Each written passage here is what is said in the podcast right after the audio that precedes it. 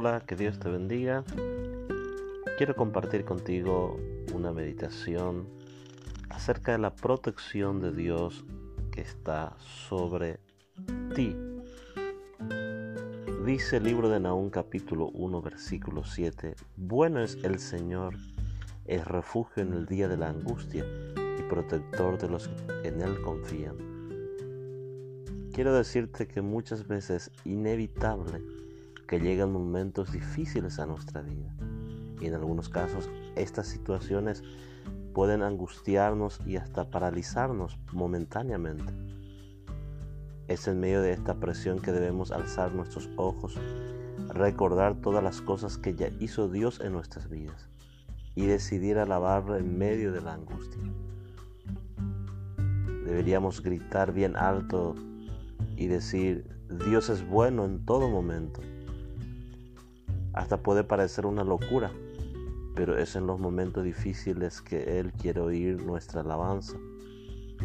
Dios espera que confiemos en Él cuando estamos en medio de esas situaciones. Su palabra nos alimenta, su amor nos abraza y su poder nos protege, aun de cosas que no sabemos. En momentos oscuros debemos reconciliarnos con Dios, buscarle, y recibir su abrazo protector. No olvides que el Señor protege a los que confían en Él. Recibe la protección de Dios. Es difícil, pero intenta alabarlo con tu boca y con tu mente. Afirma dentro de, ti que confías en Dios.